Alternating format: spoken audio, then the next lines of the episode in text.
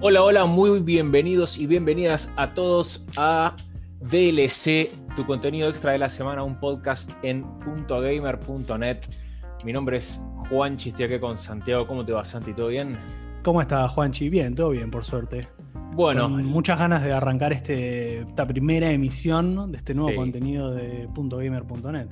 Correcto. Bueno, esta es la, la primera edición, el primer episodio de este nuevo podcast llamado DLC. Vamos a estar cubriendo quincenalmente los contenidos más relevantes a nuestro criterio del mundo del gaming a nivel global y todo esto va a estar siendo publicado por la web de .gamer.gamer.net y sus respectivas redes sociales. En la edición de hoy vamos a estar hablando de eh, la nueva edición de los Game Awards auspiciado y producido por Jeff Keighley. Vamos a estar charlando un poquito de lo que dejó esta entrega de premios.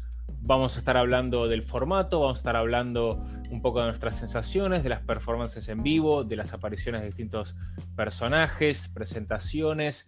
Eh, vamos a hablar, por supuesto, de los premios, tanto los que los más relevantes como también los que pasaron un poquito desapercibidos, como ya nos tiene acostumbrado gracias al formato que tiene The Game Awards hace tiempo.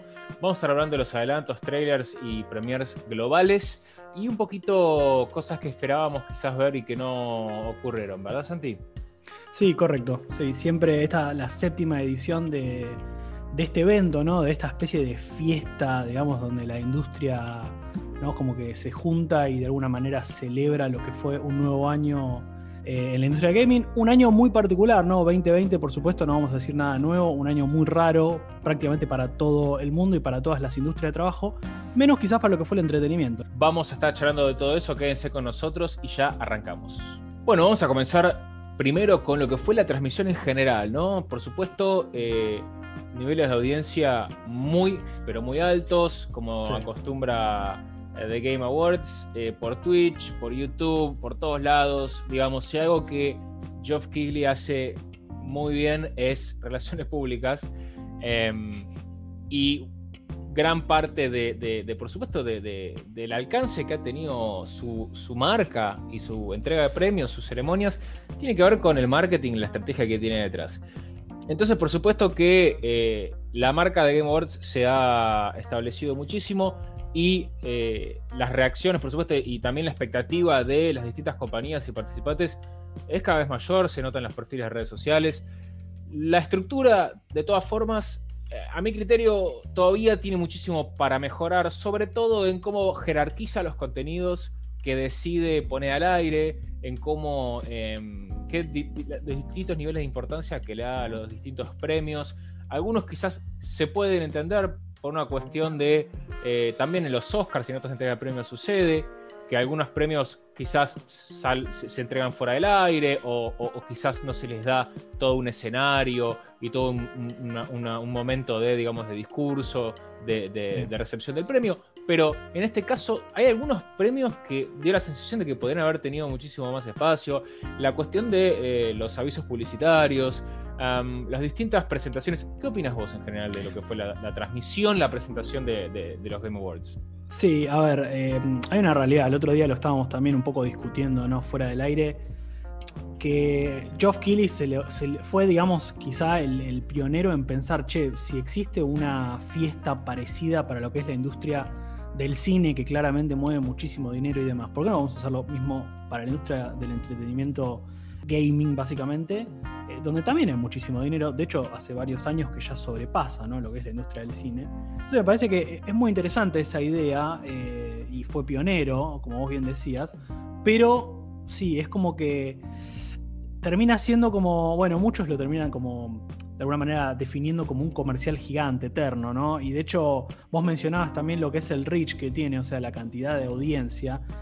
Y si bien obviamente hay canales oficiales para verlo, obviamente Twitch es uno de los principales, el canal de, YouTube también de, los Game Awards también es el mismo, pero también esto se hace eco por todos lados, obviamente hay muchísimos youtubers que viven, tanto todo lo que es YouTube como Twitch, digamos en su grandísima mayoría hay mucho creador de contenido, periodismo sobre videojuegos, etcétera, que se terminan haciendo eco y hay mucha gente que mira los famosos videos de reacción al evento, ¿no? Entonces me parece que, y bueno, yo de hecho justo el evento lo terminé viendo a través de un, de un creador de contenido que me gusta eh, cómo analiza. Y una de las cosas que decías como tipo, bueno, basta, basta de. Basta de todo el tiempo publicidad de cosas. O incluso hasta hubo un, un momento que, presentaron un video de una banda que no se sabía si esa banda tenía lo que ver con un juego o había hecho la banda de sonido de algún juego. Como que, viste, o sea, como que no está como muy enfocado. Y me parece que de los últimos años que yo tengo recuerdo, este fue como el peorcito. Creo que el, obviamente el hecho de no poder tener a la gente en un auditorio, eh, de no poder llevar, eh, por ejemplo, no sé, tocó, viste, qué sé yo, tocó Eddie Vedder, tocó la Filarmónica de Londres, eh, que siempre se hacen, digamos, siempre es una parte como muy linda y muy emotiva de cuando se presentan los, los, los scores, digamos, o los themes de los juegos. Eso obviamente se tuvo que hacer grabado. Me parece que todas esas cosas no ayudaron y el evento terminó siendo, como decías vos, tipo, bueno, ok, están estos premios, están estos, están estos, estos, estos anunciantes que tenemos que cumplir, con los que tenemos que cumplir, y bueno, listo, pasemos y pasemos a lo, a lo que sigue. De hecho, una cosa que me llamó la atención eh, fue la duración. O sea, yo no, yo no recordaba que haya durado tanto antes las otras premiaciones y esta duró como tres horas, ¿no?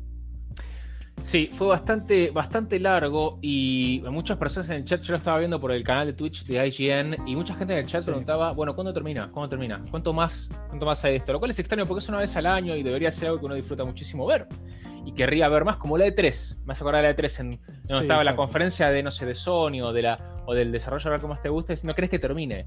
Uno quiere que sigan habiendo nuevos anuncios y, que muestren algo más, algún, algún teaser más. Y en este caso quizás no, no, no, por lo menos no, no en el chat de IGN. Ciertamente eh, a mí me dio la sensación de que era más un stunt, una especie de pirueta publicitaria en gran parte del, del, show que otra cosa. Sobre todo cosas muy extrañas como de repente avisos esponsoreados por bueno, un componente de una, de, una computadora, un disco rígido, una placa de video, o mismo algún eh, Sony, Nintendo, Microsoft. Y, en un momento me acuerdo puntualmente, eh, estaba pasando un aviso sobre, sobre un, disco en estado sólido de una marca determinada. Y eh, como parte del clip publicitario estaba, había como una especie de cita textual del mismo Geoff Keighley diciendo como este es el mejor disco del mundo. Y estaba en pantalla la oración y una imagen de Geoff Keighley cruzado de brazos como diciendo yo soy la autoridad que, que le da... Lo certifico, ¿no? Claro, y esto me pareció, me pareció bastante como eh, poco fuera de lugar de alguna manera, porque entiendo que tengas auspiciantes y, tengas cortes publicitarios, pero no que, estés activamente como relaciones públicas, digamos, de esas, marcas, o por lo menos eso es lo que la sensación que daba, ¿no? Em, sí, un tema también, perdón que te interrumpa, pero un tema que, vos mencionaste, mencionaste antes, tiene, que, está un poco, también te da un poco la pauta, ¿no? De, hacia dónde lo están llevando. Eh, tiene que ver un poco esto con, los invitados que hubo, ¿no? Eh, a mí, digo, tengo acá una lista de invitados y digo, eh, básicamente, digo, mucha gente que, muy poca gente que trabajó en videojuegos o que tiene que ver con los videojuegos, si se quiere, y más gente que tiene que ver con lo que es Hollywood, tiene que ver con lo que es tipo el entretenimiento a grandísimo nivel de grandes tanques de, Hollywood. No, por ejemplo, digo, solamente para mencionarte que, no sé, el premio a lo que fue eh, el mejor juego del año lo dio eh, Christopher Nolan, obviamente reconocidísimo, uno de los directores contemporáneos más exitosos, que claramente todas sus películas son tanques gigantes. Este año publicó, eh, presentó una película, estrenó una película llamada Tenet. Esto pasa también, bueno, estuvo Keanu Reeves, qué sé yo. Keanu Reeves de alguna manera estuvo vinculado con, el gaming porque, bueno, participa dentro de lo que fue Cyberpunk 2077. Eh, Tom Holland. Tom Holland, bueno, Tom Holland ahora va a hacer una película como Nathan Drake. Uncharted, sí. De Uncharted, qué sé yo. Después Gal Gadot, Brie Larson. O sea, eh, hubo personas que tienen que ver con el mundillo de la cultura popular, si querés, más particularmente vinculado a lo que es el mundo de Marvel o el mundo de, de DC Comics. Pero bueno, eso de alguna manera te da un poco la pauta de hacia dónde lo quisieron llevar este año. Cosa que no pasó el año pasado. El año pasado, por ejemplo, para que te des una idea, me acuerdo momentos icónicos que es como cuando, por ejemplo, el actor que ahora no recuerdo el nombre, que, hace la voz de, Kratos. Sí, impresionante momento, sí. Claro, y estaba con, el chico que hace de Atreus, estaban presentando un premio a ellos. Entonces, viste, como tipo, me acuerdo que le dijo tipo, como Say Boy, viste, le dijo así, y es como. Es más como. Es más hacia adentro y a festejar, digamos, toda la gente que está involucrada, que es una bocha de gente y no tanto a lo que es Hollywood y a esa venta masiva que también tiene que ver con, bueno, hacerlo más parecido a los Oscars que a un evento, digamos, para de alguna manera regodearse de, ok, bueno, miren, todo este es el trabajo que lleva a hacer un videojuego, toda esta gente participó. Hay muchas historias como también muy lindas, ¿no? Como lo vamos a hablar un poco más adelante, pero el tema de Among Us eh, y de este estudio chiquitito que terminó siendo un juego que explotó este año y que cada vez que estaban recibiendo un premio estaban al borde de las lágrimas, ¿viste? Creo también que, eh, como vos dijiste bien, la modalidad de distancia de un montón de discursos de aceptación le sacó muchísima emoción a, y muchísimo como piel a, la, ceremonia, a la presentación. Pero bueno, sí, eh, nos hacemos esta pregunta, digamos, ¿estamos hablando de Hollywood o estamos hablando de Gamerwood? Pero hablemos también de, bueno, de los premios. Primero hablemos de los premios que pasaron desapercibidos, si te parece. Em, sí, sí, si te parece. Eh, por supuesto que los, grandes, los grandes nombres de, premios eh, estuvieron en el escenario central, bajo, bajo la luz, eh, digamos, del escenario permanente con, fuerza, pero, por ejemplo, mejor videojuego independiente, me dio la sensación de que por lo menos hubiese estado bueno que le dieran la oportunidad a la gente de Supergiant Games a, a decir algo. La, industria de los videojuegos independientes es, como las pequeñas y medianas empresas de, cualquier producto bruto de un país, digamos, son lo que empuja hacia adelante las masas y lo que empuja hacia adelante eh, eh, los, pequeños, los talentos y los desarrolladores que después se convierten en, grandes, en grandes desarrolladores. Em, se me ocurre Bluebird Team y CD Project Red entre algunos, que antes hablábamos de independientes y hablábamos de CD Project Red, eh, digamos, hoy se puede tener una discusión al respecto, pero Supergiant Games, que tiene cuatro juegos, Hades es el último y el que más, claramente, más atención ha, gravitado hacia sí mismo. Y, ganar el mejor videojuego independiente contra Fall Guys, que fue una bomba este año. Spelunky 2, una franquicia con muchísimos seguidores. Spirit Spiritfarer y Carrion, dos muy buenos juegos que Hades haya, que aparte se ha hablado muchísimo de este roguelike este, de Supergiant Games, eh, protagonizado por el hijo de Hades, Sacres. La verdad que eh, me, da la sensación de que hubiese estado bueno que pudiesen, pudiesen, decir algo, sobre todo siendo independientes, que tengan más exposición. Y recuerdo otras entregas de The Game Awards, donde, donde, donde desarrolladores más pequeños tuvieron muchísimo espacio para mostrarse y llorar en cámara, como hablábamos de la gente de, mm, Among, Us, ¿no? Sí. Sí, de hecho, Hades también no te olvides que, eh, digo, acá, yo, acá tomamos un poquito la cuenta, ¿no? Hades ganó dos premios, pero estuvo alternado dentro de lo que fue el GOTY del año, o sea, viste, es como, eh, son esas cosas que digo, ok, bueno, le dieron mejor juego indie, eh, si ganaba el si ganaba el, el, juego al, perdón, el award al, juego del año, o sea, le iban a dar un espacio. no sé, como que este año particularmente, sobre todo con lo que fue The Last of Us parte 2, que ganó 7 premios de 11 que estuvo alternados, ¿no? Parece que arrasó un poco todo con eso y me parece que estaba como demasiado. Viste, como muy cantado, ¿no? Estaba sí, estaba todo muy cantado, muy cantado. Sobre todo, por ejemplo, el premio videojuego de, eh, perdón, innovación y accesibilidad, que se le dio muchísimo espacio y con mucha razón. Sí, sí, claro. Eh, sabíamos, yo por lo menos, no sé vos, pero yo creía, yo estaba seguro que iba a ser de Last of Us parte 2 porque fue uno de sus grandes puntos de promoción también. Sí, em, sí, El mejor, eh, bueno, eh, muchos que pasaron desapercibidos, por ejemplo, mejor videojuego de simulación estrategia fue como, bueno, está Crusader Kings, Esperados, Gear Tactics, Microsoft Flight Simulator y XCOM Chimera Squad. Lo ganó Microsoft Flight Simulator, felicitaciones Microsoft. Listo, pasó.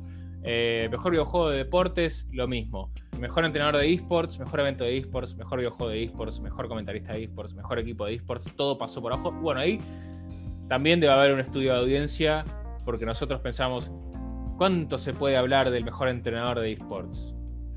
La verdad que poco. Eh, no, yo no aparte, ninguno, para ser honesto. Sí, yo tampoco, yo tampoco, no es algo que, no es algo que sigo particularmente. Eh, y me parece que tiene que ver mucho también con, como decís vos, con Claramente hay una, un, análisis, digamos, de mercado atrás de esto, obviamente. Sale mucha plata, aparte, por supuesto, lo que están haciendo. Y claramente, digamos, eh, en lo que es Occidente, los esports, al menos está más orientado, por ejemplo, eh, a lo que es Fortnite, ponele. Eh, no tanto, digamos, a los MOBAs, o sea, Me parece que League of Legends claramente es, por ejemplo, el juego que, digo, ganó todo. League of Legends prácticamente ganó todo, salvo el mejor entrenador que ganó, ganó un, o sea, un gamer de eh, Counter-Strike Global Offensive. Pero después lo ganó todo eh, League of Legends. League of Legends, claramente, y lo sabemos, vos, vos sos jugador, de hecho, del LOL, tiene muchísima presencia todavía en lo que es Corea, en lo que es China. Entonces, digo, está claro que para que este evento no está orientado a ellos, está orientado a una comunidad muchísimo más occidental. Entonces es como, bueno, listo, pasa. De hecho, antes de que arranquen los, los, awards en serio, digamos, eh, está como esta, este pre-show, digamos, de 25 minutos, donde se entregan premios.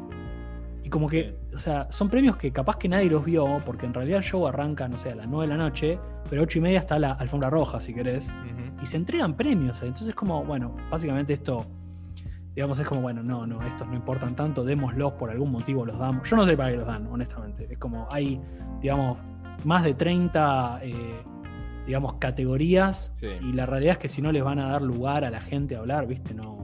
Sí, pónganlo en el pre-show, como decís vos, que vaya saliendo un banner abajo con que diga, bueno, eh, mejor videojuego, bueno, mejor evento sports tal y mientras está sucediendo otra cosa en la pantalla. Claramente, así le das más espacio a otras categorías que claramente tenían relevancia y que, que no se les dio eh, en términos prácticos. ¿no? Después tenemos los premios principales. Eh, vamos a charlar algunos. Podemos arrancar por la, por la dicotomía principal que tuvo que ver con el, premio de la audiencia, el People's Choice, el People's Voice y el premio y el, mejor juego del año, ¿no? Eh, y ganó Ghost of Tsushima. ¿No? Entonces, sí todo el mundo pensando, bueno, pero el juego del año va a ser claramente The Last of Us Parte 2, por todo el revuelo sociocultural que generó. Y lo podemos charlar en otra emisión. Eh, y los comentarios tóxicos de usuarios de Twitter respondiendo al anuncio de que el People's Voice había sido para Ghost of Tsushima me pareció lamentable. Gente siguiendo, gente de la comunidad de Last of Us diciendo, Claro, porque son todos este, gente de derecha conservadora los que votaron, se lo deberían dar a The Last of Us Parte 2. Me parece que eso no suma nada, por más que estés de acuerdo o desacuerdo, ¿no? Sí, obviamente. Bueno, una, pequeña aclaración ¿no? sobre esto que, que obviamente se da este premio de People's Voice, porque obviamente, digamos, la gente que vota dentro de... Hay como una no quiero decir irregularidades, porque no, no, no, podría vacapearlo, pero sí definitivamente, digamos, no se conoce muy bien quiénes son los que votan dentro de las terras, ¿no? Se habla como de, obviamente, de un panel de críticos, son, periodistas. son, son, elegidos alrededor del mundo de distintos medios de comunicación y, sí, exacto. etcétera. Sí, pero bueno, también hay una realidad, ¿no? Que, digo, por ejemplo, eh, y, pasó un poco este año, me desvío un cachito, ¿no? Para hablar un poco del desprestigio eh, o de la situación, digamos, de, poca credibilidad que tienen los medios especializados, ¿no? O sea, la comunidad me parece que le cree más a los youtubers que, tienen acceso a los juegos de forma anticipada y a las reviews que hacen que a los sitios en sí, ¿no? IGN particularmente este año fue un, tuvo, digamos, su cuota de, sí, de desprestigio quizá por lo que fue de Last of Us. O sea, de Last of Us, dos días antes, digamos, cuando se, se, sacó el embargo, digamos, para las reviews, The Last of Us básicamente era el mejor juego de la historia, pero por escándalo, una cosa, una locura demencial que nadie podía creer como tipo, ok, nadie le dio un 99, todo el mundo le dio 100, es increíble. Y después cuando se empezaron a hacer las reviews y la gente pudo, pudo tener acceso al juego, bueno, ahí ya empezó a bajar ¿no? ese número. O sea, si bien está muy bien rankeado, es interesante esta dicotomía entre lo que piensa la gente y lo que piensan los críticos. Entonces, pasa un poco, digo, pasó acá claramente también. O sea, la gente eligió un juego que no tiene nada que ver con The Last of Us. O sea, me parece que The Last of Us se metió tanto, o sea, tocó una fibra tan interna y tan íntima de, la comunidad que, bueno, generan estas cosas, generan esta, esta, esta, ruptura, si se quiere, esta brecha entre, ok, el 50% eh, está enamoradísimo del juego y lo defiende con capa, de espada y el otro 50% dice, no, loco, no, esto es, malísimo, no lo quiero ni ver, por favor, denle premio a cualquiera menos a, a The Last of Us. Como que hay esta idea, digamos, por detrás de que, ok, The Last of Us está empujando una agenda más progre, una agenda, em, digamos, bastante, bastante más feminista de lo que eh, la comunidad gamer está dispuesto a tolerar o lo que está dispuesto a, que se les adoctrine, digamos, en, su propio, sus propios eh, dispositivo de entretenimiento, ¿no? O sea, es, bastante difícil, obviamente esto da para un episodio. Sí, sí, sobre todo porque la comunidad gamer es muy heterogénea, pero sí ciertamente hay una línea que es que muchos sabemos que la comunidad gamer no es del todo tolerante. Entonces, eh, cuando surgen estas cosas, se genera muchísimo, muchísimo ruido, ¿no? Pero claramente es un tema para hablar en otro momento. The Last of Us Part 2 se llevó 7 premios, por lejos el juego que más premios se llevó de anoche, triplicando y superando tres veces más más de tres veces más en realidad que Hades, Ghost of Tsushima y Final Fantasy VII Remake que se llevaron dos premios cada uno y después Doom Eternal y Animal Crossing New Horizons 1 también ahí en, eh, para, completar esta listita que estamos armando. The Last of Us Part 2 el gran ganador de la noche. Eh, ¿qué, otro, ¿Qué otros premios se llevó el juego de Naughty Dog? Sí, te, hago un, pequeño, pequeño resumen. Bueno, obviamente el, el GOTI eh, fue de Last of Us Parte 2. Mejor dirección del juego, habló Neil Druckmann que tuvo una, promoción ¿no? a través de este juego. Neil Druckmann que se sigue posicionando como uno de los, digamos, de los mandamases en Naughty Dog, que va a tener bastante más relevancia dentro de lo que es la parte creativa del juego, de, perdón, de todos, los, de todos los IPs que tiene Naughty Dog. Eh, mejor narrativa también, ¿no? Eh, Luego se llevó mejor diseño sonoro, algo que charlamos eh, fuera de cámara, fuera de, micrófono, perdón, eh, que tiene que ver con sí, cómo se siente The Last of Us, ¿no? Cada golpe, cada tiro, cada llanto, cada cosa me parece bastante increíble. Eh, independientemente ¿no? de lo que se pueda pensar del juego en, términos generales, en cada uno de estos apartados me parece que tiene su, tiene su éxito, ¿no? Tiene su, digamos, la, se, se, lo lleva bien, bien ganado, ¿no? Si se quiere. Eh, después, otros premios que ganó. Bueno, mejor interpretación, mejor performance, ¿no? Eh, era interesante porque se lo ganaba alguien de Last of Us, ¿no? O sea, tanto Ashley Johnson, que hace la voz de Ellie, o Laura Bailey, que hace la voz de Abby, que es esta otra, eh, este otro personaje. Bueno, se lo ganó Laura Bailey, también bastante. Si lo hubiese ganado Ashley Johnson, hubiésemos dicho también bastante merecido, pero Laura Bailey hace un personaje que no se lo conoce en el juego, es un personaje nuevo y que hace bastante, digo, no vamos a, bueno, más allá que es un juego de hace seis meses, pero no vamos a spoilear nada acá, pero de alguna manera eh, hace cosas bastante horribles para, para el, amante de, Last of Us o al que le gustó el juego. Sí, y, y agregar ahí que también hay una cosa que hay que tener en cuenta, que es que, eh, a ver, eh, The Game Awards hace política y también me parece que acá, en este caso estoy de acuerdo, o no, o sea, estoy de acuerdo, me parece que está bien, porque primero que el trabajo de Laura Bailey en ese juego fue fantástico, y segundo, que recibió muchísimo odio. Laura Bailey por un personaje que ni siquiera, que no tiene nada que ver con ella. Por ser un personaje que a la comunidad no le gustó, que existiese, no que existiese, que se les obligara a jugar como ese personaje, recibió amenaza de muerte, comentarios de odio, de, un tamaño realmente que, bueno, ningún comentario debería existir, pero de ese tamaño es, realmente imperdonable. Y, que se, y creo que es un buen fin de año para ella y me alegro porque ha, sido un gran trabajo. Laura Bailey es una histórica ya de, los videojuegos en términos de, actuación y, bueno, en ese sentido. De hecho, se la notó bastante, bastante aliviada cuando lo ganó y pudo decir, tipo, o sea, viste, se, la notó como. Uf, viste, como bueno. Porque también, obviamente, mucho, mucha presión, ¿no? sí, claro.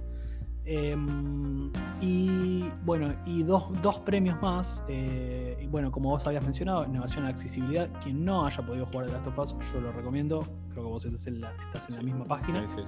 y dentro de lo que es accesibilidad es increíble, ¿no? Me acuerdo cuando el juego salió.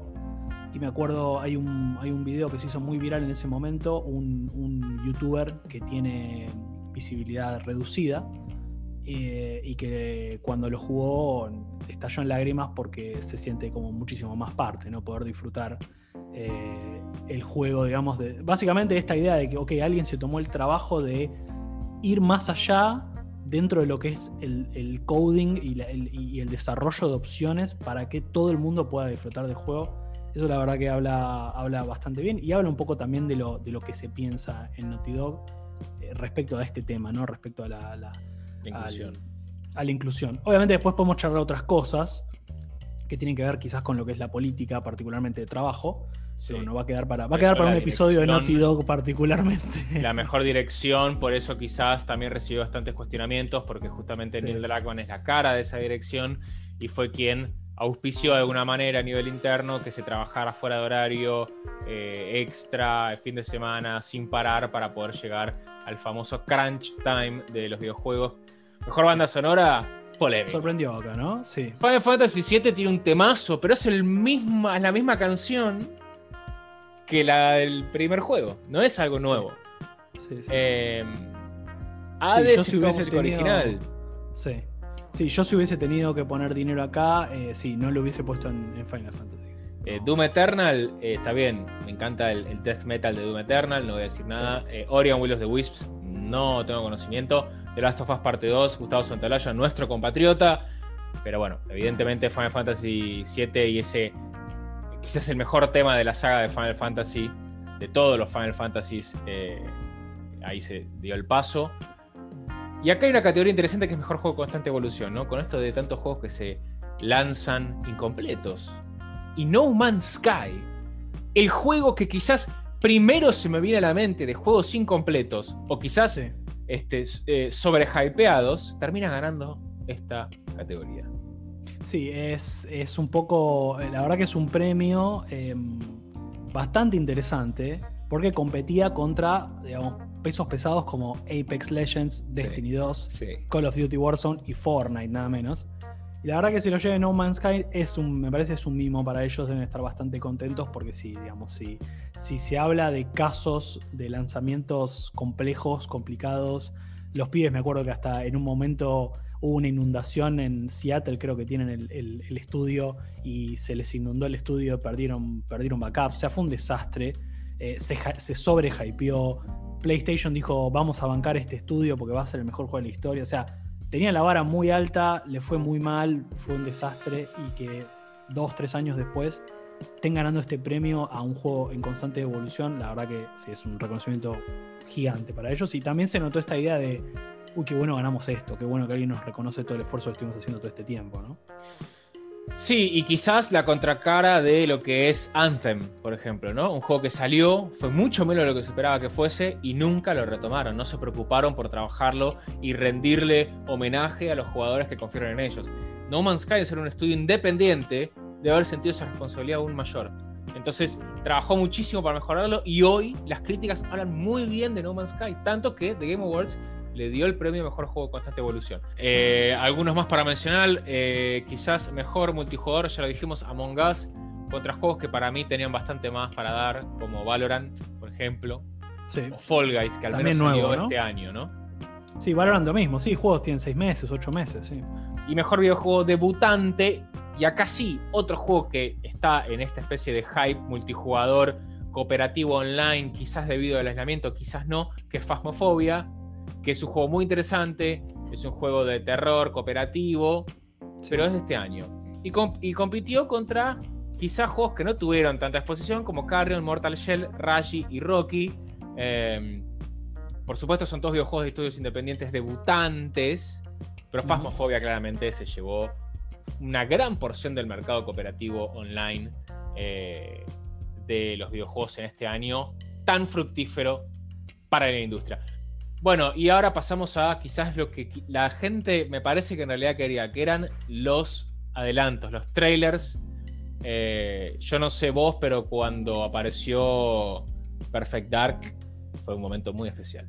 Sí, eh, sí, bueno, recordemos un poco esto que, como vos bien decías, es eh, muy parecido a la E3, ¿no? Como que está buenísimo ver los, los, los premios pero la gente va justamente para ver los que son estas, las, world, Premiers que tiene, que tiene Geoff Keighley, que, que, se supo cómo establecer ¿no? dentro de lo que es el mundillo del periodismo de gaming. Entonces, Perfect Dark me parece que fue una grandísima y grata sorpresa de, del principio del evento encima. Creo que habían pasado muy poquito tiempo, habían, habían habido algunas World Premiers ni siquiera vale la pena, me parece acá más, que nada me parece que está bueno contar qué es lo que nos llamó la atención a nosotros. Y me parece que sí, digamos, en este estamos los dos de acuerdo, digamos, una nueva entrada en Perfect Dark que yo, digamos, jugué la Nintendo 64, obviamente con muchísimo cariño. Después sé que hubo otra, pero no la jugué y me parece que no tuvo demasiado, no le fue muy bien porque nada, está, digamos, es una franquicia que está, digamos, muerta desde, desde ese juego eh, y cómo se la presentó, el, setup, bueno, nada. Con un trailer actuado con personas en vida real, ¿no? Es un, sí, es un retorno, digamos, me parece que está muy bueno, que puede estar bueno. Me parece que va a ser un juego que va, al priori, va a ser eh, exclusivo para, para, Xbox, así que hay que ver. Pero bueno, Xbox tiene bastante. Viene bastante de atrás, así que me parece, me parece bastante interesante. Sí. Fue una, una muy, muy buena. primer arranque, digamos, a mí yo me quedé como, ah, ok, mira, bueno, entonces esto puede estar bueno, ¿no? Eh, y justo después, digamos, también apareció eh, un, un, juego también que a mí al menos me llamó bastante la atención, que es este de Callisto Protocol que me parece interesante. Eh, me, gusta, me gusta el setup. Claramente es un juego oscuro, un juego de terror que tiene, vincula, tiene algunos vínculos con, con, robots, digamos, medio sci-fi también, con monstruos. Y tenía como muchas, viste, tenía mucho, mucho guiño a Dead Space, que eso a mí es una franquicia que me encanta. Eh, y que bueno, cuando, cuando cerraron el estudio, ¿no? Eh, que, hacía el juego, o sea, la gente de EA que tenía los derechos y cerró el estudio, la verdad que fue, fue, una lástima no, no, poder ver nunca ni siquiera un remake o algo de lo que fue el primer Dead Space. Y después estuvo también, eh, bueno, algunos anuncios de juegos que a mi criterio ya pasan a territorio de genéricos, como había uno de Cowboys contra Zombies uno que a mí, para mí va a haber que ver, va a ver cómo evoluciona. Eh, no sé si fue la mejor manera de presentarlo, que fue el Mass Effect.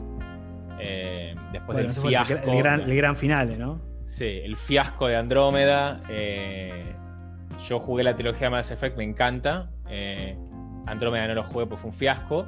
Y veo, hay un trailer en donde se ve a un personaje de una, una de las razas de alienígenas que, que están en el mundo de Mass Effect, mirando como una especie de, de, nave, eh, estás como, como aparcada eh, sobre la Tierra de un planeta y nada más.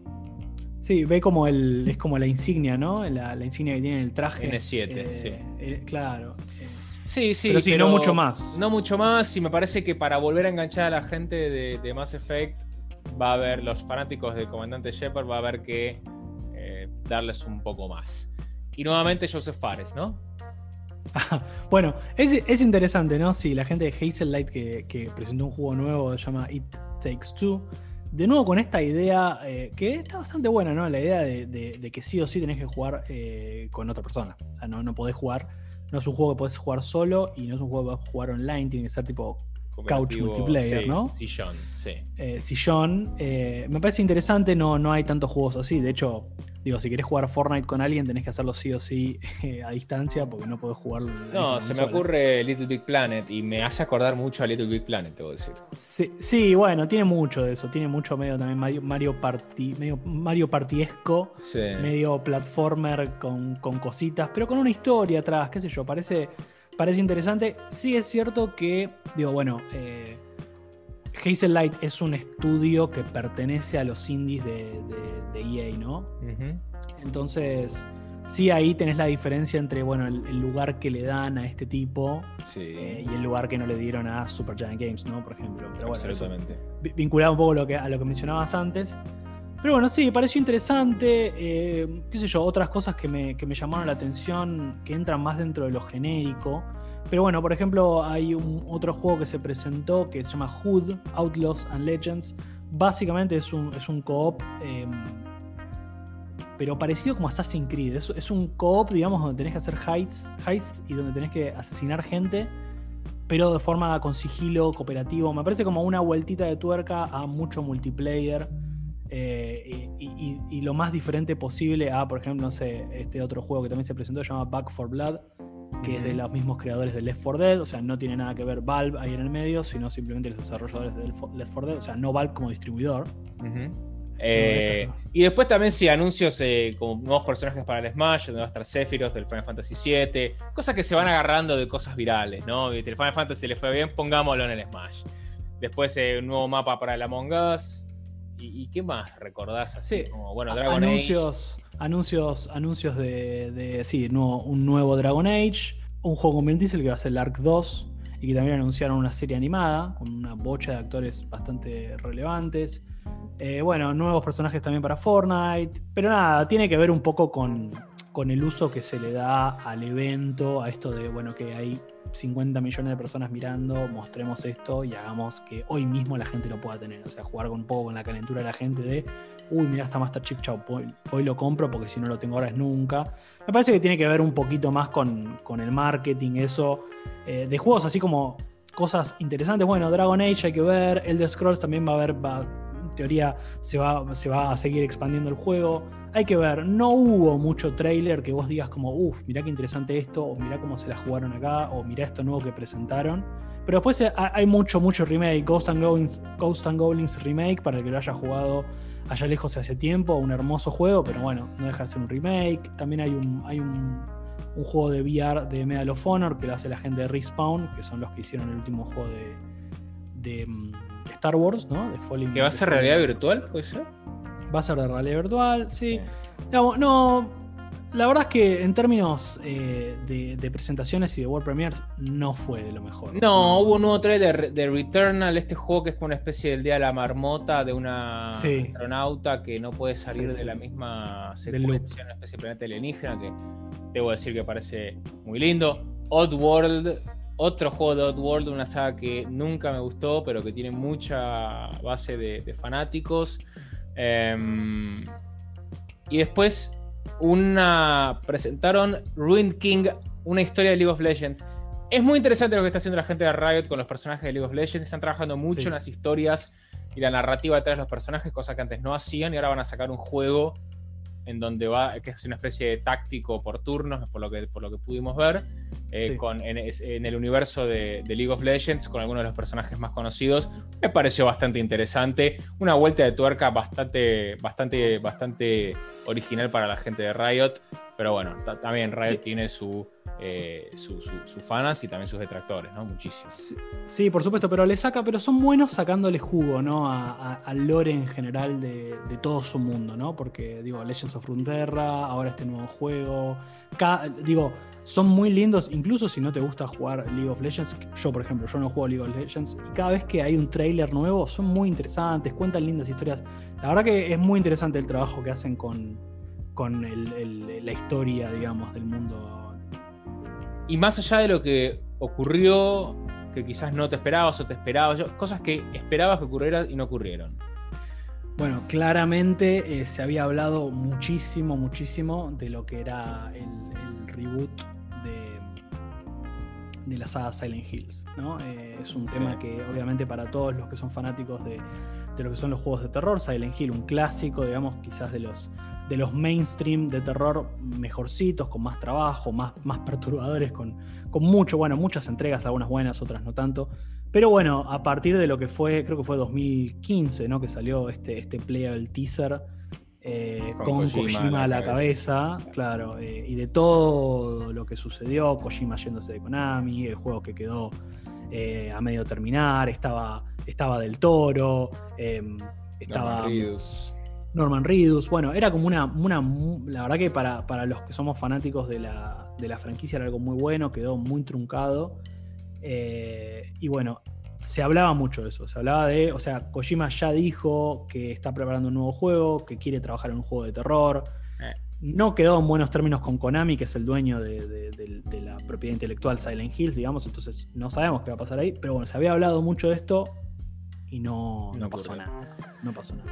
Em, y otro, y otro tema también, que sé que te, va a interesar mucho a vos también, tiene que ver con un poco lo que, eh, que, se está hablando también bastante, que también tiene que ver con Kojima, es eh, un remaster, un remake, no remaster, un remake, porque no es solamente, digamos, como subirle un poquito al HD, sino rehacer el juego completo tiene que ver con Metal Gear Solid. Metal Gear Solid, punto. Metal Gear Solid, sí. Sí, la verdad que mm, yo esperaba algo de Metal Gear Solid. Eh, sobre todo porque también se presentó quién va a ser el actor de la película, de Jordan Buck Roberts, su director. Eh, dije, bueno, capaz que algo hay. Pero Oscar Isaacs va a ser. Oscar Isaacs, sí. pero capaz que es muy temprano. Me parecía que quizá, si bien yo quería algo de Metal Gear, Silent Hill también me encanta. La, la, saga de terror que. La única saga de terror que sigo. Y, me hubiese encantado si y a esa la veía más posible, pero tampoco, tampoco fue el momento. Bueno, de hecho, hubo una, terna que no, que no hablamos tanto, pasó un poco inadvertida, pero es justamente tipo el, juego más esperado y lo ganó Elden Ring, que es, es el- la última, digamos, entrada de, de Miyazaki, ¿no? El, digamos, la cabeza de From Software, creadores de Dark Souls, Demon Souls, Bloodborne, Sí. eh, Sekiro. Y es un juego del que se viene hablando bastante y no hay ninguna novedad. O sea, eso también es como que se esperaba, aunque sea un cachito. Eh, también está este otro juego de Bethesda que se llama Starfire, que también se viene hablándose bastante Sí, y pero- sí. no hubo nada. Nada. La verdad que fue un evento medio pobretón en ese sentido. Sí, y en varios sentidos, otros también. Yo lo que más disfruté fue el final con la Filarmónica de Londres, debo decir, el- y, el, y, el, y el trailer de Perfect Dark. Eh, esas son las dos cosas que más se me quedaron en la memoria, debo decir. Sí, sí. Em, pero bueno, hasta aquí hemos llegado. ¿Te quedó algo en el tintero? No, no, creo que cubrimos todo. Así que bueno, una cubierto muy buena todo. primera emisión, me parece. Muy bien, esperemos que así sea entonces. Gracias, Santi. Muchas gracias. Nos vemos la próxima entonces. Nos vemos la próxima.